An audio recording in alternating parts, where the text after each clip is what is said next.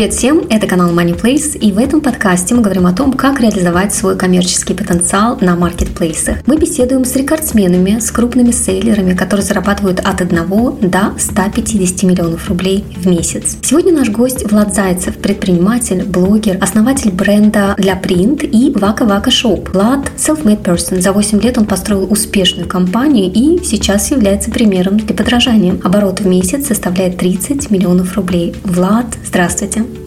Здравствуйте. И первый вопрос, который я хотела бы адресовать, он напрямую связан со стратегией продвижения футбола и в целом товаров. Какую стратегию продвижения вместо самовыкупов вы используете сейчас? Для вывода товара в топ мы используем внутренний трафик и внешний трафик. Мы в целом старались никогда не использовать самовыкупы, только вот прям, ну, чуть-чуточку. Раньше это было. Мы всегда изучали, как наливать больше трафика, где брать больше лидов, как это сделать дешевле. И все это подкреплялось для выведения в топ демпингом. То есть мы выставляли цены дешевле конкурентов, себестоимость плюс 10% рентабельность. Просто на закладывание рисков, процент выкупа и прочее. При этой всей стратегии при максимальном трафике и демпинге мы ввели их на первую страницу. Когда мы там закреплялись, мы начинали системно повышать цены. В день на процент, на 2%, и в течение двух недель мы доводили до цены, которая нужна на первой странице, при которой мы уже начинали зарабатывать. Весь предыдущий опыт, ну и в принципе продвижение товаров топ, это вложение в маркетинг. Мы это пускали в эту статью расходов. А какой канал продвижения оказался наиболее эффективным в вашем случае? В нынешних реалиях максимально эффективным сейчас показывает себя внешний трафик. Это реклама пабликах, Телеграма, ВК, э, блогеры. В общем и целом это внешний трафик. Он э, сейчас дает дешевле лиды, чем э, внутренняя реклама, так как внутренняя, она ставки перегреты, трафик перегрет. Wildberries максимально старается всех подвязать на рекламу. Свежие такие предприниматели такие, о, прикольно, ставка 3000, давай мы сделаем ставку 3000. Не понимая, не оценивая там CTR, CPC, стоимость клика, они перегревают этот рынок, и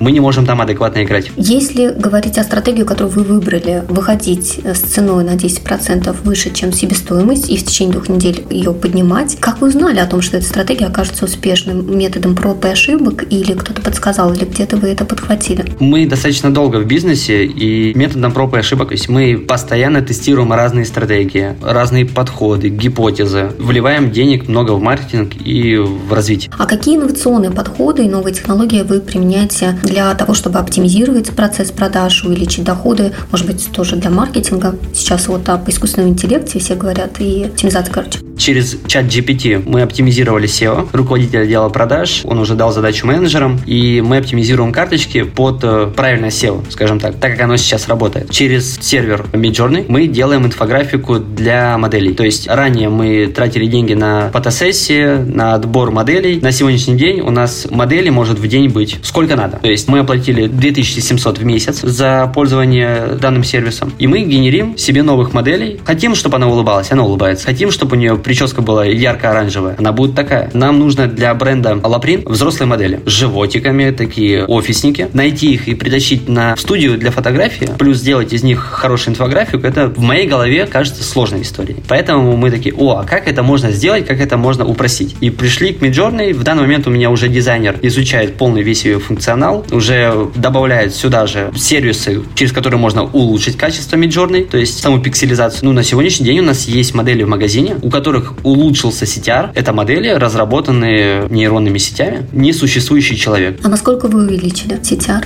Был 2,5, стал 3,2. Это серьезное увеличение. Был там полтора CTR, стало 2,7. В том числе еще зависит от рисунка, какой изначальная точка А. Но на процент на полтора, где-то там на 2% мы увеличили. Это серьезное увеличение, да, интересно. Есть один э, супер хит, там э, с 1,9, на данный момент 5 5,5. Мы докручивали, докручивали, докручивали инфографику. Но, опять же, изначально первая модель это была нарисована нейронными сетями. Впечатляющий результат. Я очень рада, что вы являетесь одним из немногих, кто доволен нейросетями и активно использует. Вот, пожалуйста, пример для подражания нашим слушателям. Тоже попробовать и посмотреть, может быть, тоже получится. Век технологий, мы должны одни из первых изучать их, понимать, как они работают. Тогда мы сможем в будущем быть чуть выше, чем наши конкуренты, которые только начинают это делать. Однозначно. А какие еще инновационные подходы и технологии вы используете? Ну, чат GPT, Midjourney, может быть, что-то еще? В целом нет. У меня производство свое. В нем мы постоянно что-то оптимизируем, что-то делаем. На данный момент пишем полностью свою автоматизированную систему, куда падают все заказы, перемещение между отделами, штрих-конирование. Мы работаем по системе FBO плюс FBS. FBO – это наши основные хиты, и FBS – это все остальные на поддержку, через которые мы можем получать дополнительный трафик из других категорий. Ранее мы могли без CRM-систем обрабатывать 500-600 заказов в день. В данный момент с автоматизацией мы обрабатываем в день 3000-4000 единиц. Это полностью новых созданных продуктов. То есть к нам приезжают болванки, мы получаем заказ, видим, какой на них рисунок, наносим изображение, и в течение 21 часа с момента поступления к нам заказа он оказывается на складе Wildberries. А вы планируете этот софт, который разрабатываете, впоследствии вводить на рынок как свой IT-продукт? Нет, э, у меня полностью фокус внутрь моей компании, потому что был опыт инфобизнеса, был опыт предпринимательства, наставничества, коучинга, и я понимал, что это не моя история. Я ловлю расфокус и меньше фокуса трачу на внутренний бизнес. Мне больше нравится такая монополия внутри бизнеса, расставить шашечки,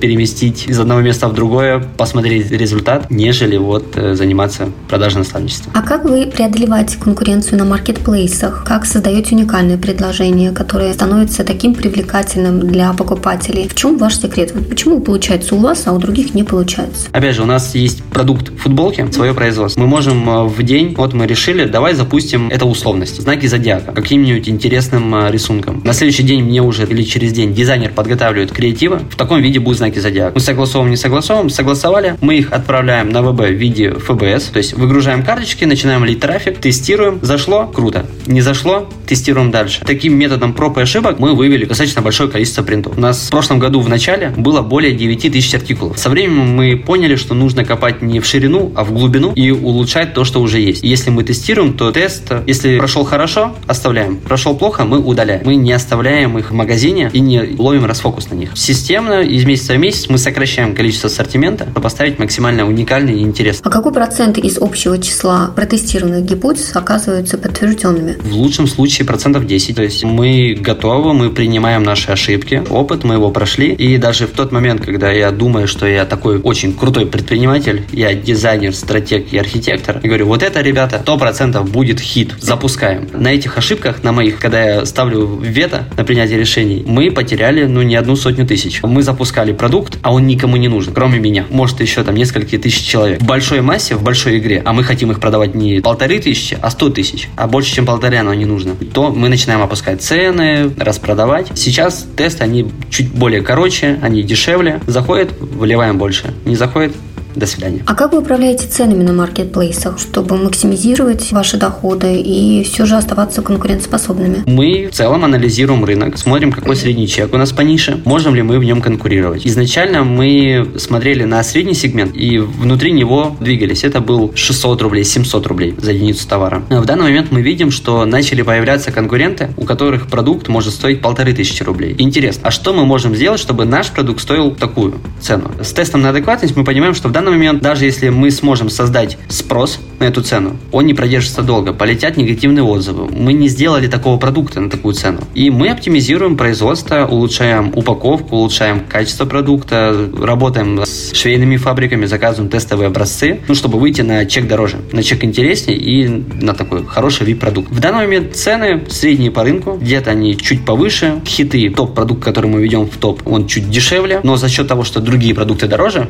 мы вот компенсируем компенсируем разницу в марке. А как вы развиваете отношения с клиентами, э, та самая лояльность, которая позволяет возвращать клиента? Вот расскажите, очень интересно. Наши клиенты – это вообще лапочки, пусечки, вообще наши самые любимые человеки – это те, кто приносит нам деньги. Ну, наверное, в рынке нет лояльнее, чем наша компания. Никого, мне так кажется. Потому что ну, это идет э, история из розницы. Когда к нам обращались, и, ребят, к нам пришел продукт «Разбитая кружка», условно. Мы без каких-либо вопросов на следующий день за свой счет уже отправляли новый продукт. Когда приходили рекламации, ребята, там через неделю кружка поплыла. О, господи, пупсик, пирожочек. Это у нас просто внутри компании. Мы так общаемся с клиентами. Особая фишечка внутри розницы. Да-да-да, но у вас и в блоге я тоже смотрю, вы также общаетесь. Сленг такой ваш. Почитать отзывы у нас и скрипт у менеджеров такой. О, господи, пирожочек, приносим, приносим извинения за наши, за доставленные неудобства. Напишите в WhatsApp, мы сделаем все, что угодно, лишь бы вы остались довольны. Даже если на Wildberries клиенту придет продукт, который ему не понравился, разошелся шов, еще что-то, менеджеру достаточно или одной фотографии, или что-либо понять, что это есть, этот брак, даже если человек там натянул на себя там, на 48 размер, 44 у него где-то там пошло неправильно, это наш косяк, значит мы что-то неправильно сделали, и мы обязательно отправим новый продукт за свой счет. У нас рекламаций 100 из 100. Сверхлояльность, действительно. А что еще такого вы делаете для того, чтобы сохранить лояльность? Отношения понятно к клиентам. Может быть, вы как-то вот стимулируете лояльность особым образом? Раскройте нам ваши секретики, пожалуйста. Мы, опять же, много вкладываем как в внешний трафик, так и внутренний маркетинг, миссию компании, что мы хотим донести клиентам, как с ними мы общаемся, даже когда у нас нет прямой переписки с ними. У нас есть три визитки, которые мы вкладываем в каждый заказ. Первая – это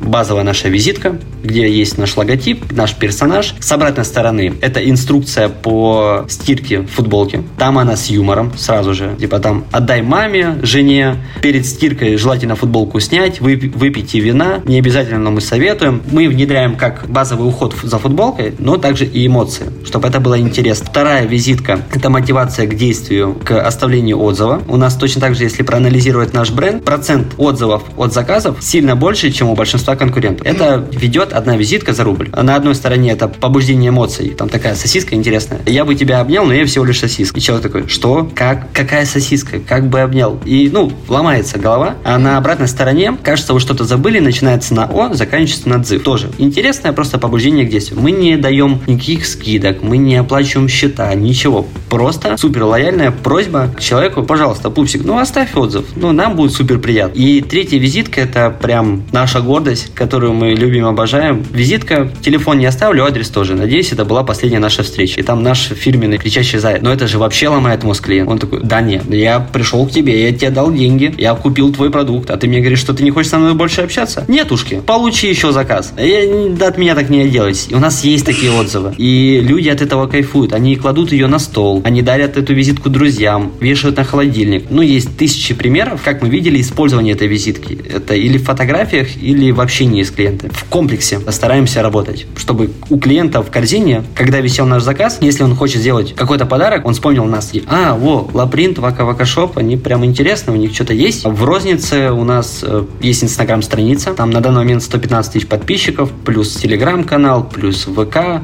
сидит контент-менеджер, который ежедневно работает с клиентами. Там происходит ежедневно минимум 10 касаний с клиентом. Это вроде и розничная сеть, розничный продукт, но мы ежедневно касаемся клиента или через э, мемные посты, или через сторис мемные, или какие-то конкурсы мы устраиваем, но мы клиента нашего не отпускаем. Насколько возможно лояльно с ним взаимодействовать и сотрудничать, настолько мы будем это делать. Откуда это пошло? Пупсики, пирожки, вот эти вот все обращения. Наверняка был такой момент, когда вы впервые стали это делать. Что это был за момент?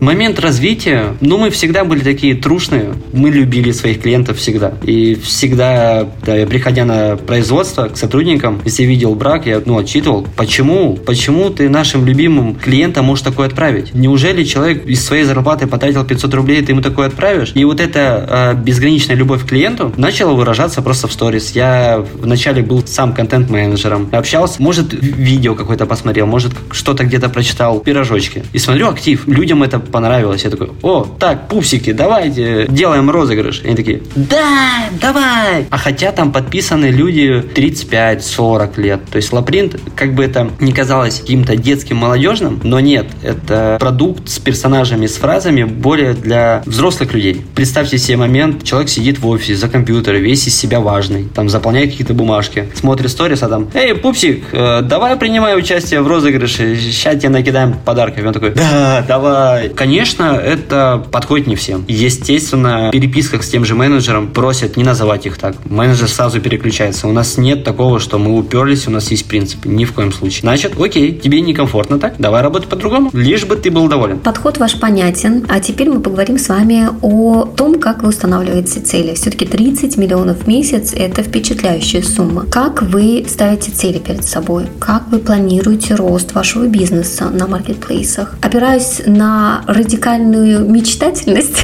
или опираясь на, может быть, здравомыслие или на аналитику или на подсказки? У вас, может быть, есть своя методология, как вы ставите цели. Пожалуйста, расскажите. В первую очередь, самое главное – это мое внутреннее «я». Я люблю выделываться. Вы, вы выпендрежник, давайте скажем так, да? Как правильно я назвала? Да. А чтобы это делать, нужны какие-то результаты. Моя самая главная большая цель, она на подсознательно, она на подкорке. Естественно, я в моменте мотивирую себя, блин, я там хочу делать крутой бренд. Опять же, чтобы быть узнаваемым, нужно много усилий. Ты узнаваемый, твой бренд узнаваемый, можно этим выделываться. Пожалуйста, это я создал, это я сделал. Но опять же, я подкрепляю это за собой и за своей командой, что у меня там, ну, просто гении. Есть какие-то цели в будущем. Проще плакать в Мустанге, чем на велосипеде. Собственно говоря, в теме выпендрежничества я купил себе Мустанг. Я поставил цель сделаем в феврале такой оборот, я понимаю, что там будет такая маржа, я могу с нее позволить себе хороший дорогой подарок. Я заслужил, я вообще красавчик. Я там начал сторител, а вот я сейчас куплю Мустанг, полетели ответы, я такой, да, это я. Ну, вот личная мотивация, личные внутренние какие-то игры самим собой. А могу я это или не могу? Есть э, тоже там две морковки. Одна спереди, другая сзади. К сожалению, меня мотивирует только сзади морковка. Когда прям что-то подгорает, и я ставлю для себя какие-то цели. Ребята, в следующий месяц мы должны сделать 20 миллионов. А сегодня у нас 15. А как мы это сделаем? А как это сделаем? А давайте придумаем, как мы это сделаем. Это будем лить новый трафик, будем искать новые продукты или еще что-то. У нас в бизнес-клубе, в котором я состою, был спор. Мы поспорили, собрались 6 человек, собрали банк. Кто сделает первый прирост 2,5 миллиона к банку в течение 4 выплат, тот забирает банк. Я выиграл. Я очень люблю споры, очень люблю декларации, очень люблю такими мотивациями. Внешние и внутренние стимулы. Хорошо. А следующие ваши цели? Вот сейчас вы делаете 30 миллионов. Какой разбег шага вы себе видите?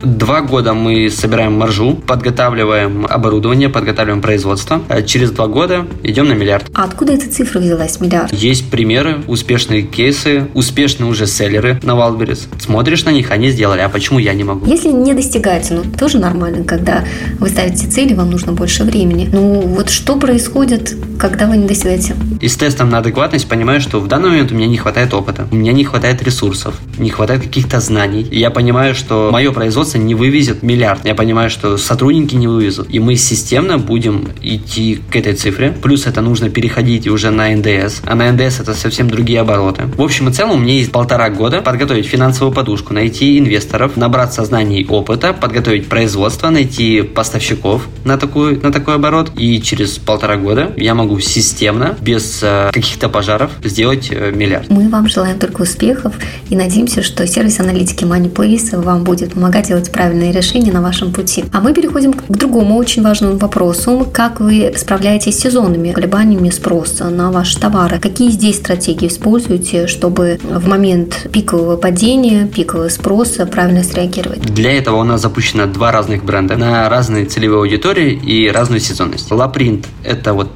персонажи, это фразы. Это более подарочная история. Мы подготовили подарочную семантику и подарочные принты, начиная с сентября. Со школы это учителя, это работники разных сфер и прочее, прочее, прочее. Мы начинаем все это прогревать в июне, в июле, подготавливаться к высокому сезону в декабре, супер подарочному. Работает в осенний, зимний и по 8 марта один бренд, основной, он генерит максимально много денег. Сезон подарочный начинает заканчиваться, у нас на максималку включается бренд Waka Waka Shop. Это базовые, просто для носки вещи. В нем тоже присутствуют вещи для подарка, это, например, там парные футболки какие-то, молодежная история. И на лето мы полностью берем трафик и оборотку с простых базовых вещей. Так мы захватываем два максимально высоких серьезных сезона без просадки. Просадка бывает только в апреле, межсезонье, когда у нас есть время там залезать раны после высокого сезона декабря и подготовиться максимально к весеннему сезону, майскому. И получается сентябрь, октябрь. Тоже это межсезонье, время переподготовки. Поговорим о логистике. Как вы оптимизируете ваши логистические процессы и сокращаете время доставки? Так как у нас достаточно большая часть работы идет на FBS, это важно для комиссии от Wildberries. Мы изначально возили через э, подрядчиков. Мы нанимали водителей, точнее, мы отдавали им заказ наряд. Ребята, нам нужно в это, в это время отвезти. Они моментами, не выполняя заказ, мы теряем свой рейтинг, теряем э, там заказы, теряем деньги. Впоследствии наняли водителя со своей машиной. Увидели, что это тот же самый предприниматель, который начинает нам диктовать условия, туда поеду, туда не поеду. И на данный момент у нас в компании есть две машины, уже свои водители, через которых мы выполняем системную отгрузку. Если нам нужно три раза в день отвезти, он отвезет три раза в день. И уже условия и правила диктует компания. И логистический центр, то есть это кладовщик и начальник производства. Я со своей стороны благодарю вас за такие честные ответы и за море инсайтов, которыми вы поделились с нашими драгоценными слушателями. Огромное удовольствие с вами проводить интервью, а мы желаем вам успехов, больших успехов на маркетплейсах, на вашем жизненном пути. Очень верим в ваш успех. Сегодняшний наш гость был Влад Зайцев, предприниматель, который вдохновляет селлеров своим примером. Конечно, подписывайтесь на наш подкаст, ставьте реакции и двигаемся дальше. Напоминаю о том, что слушатели подкаста получают 30% скидку по промокоду 2023 на использование сервиса аналитики MoneyPlace. С нашей точной аналитикой вы всегда знаете, в каком направлении двигаться на пути к миллионам. Спасибо и до новых встреч!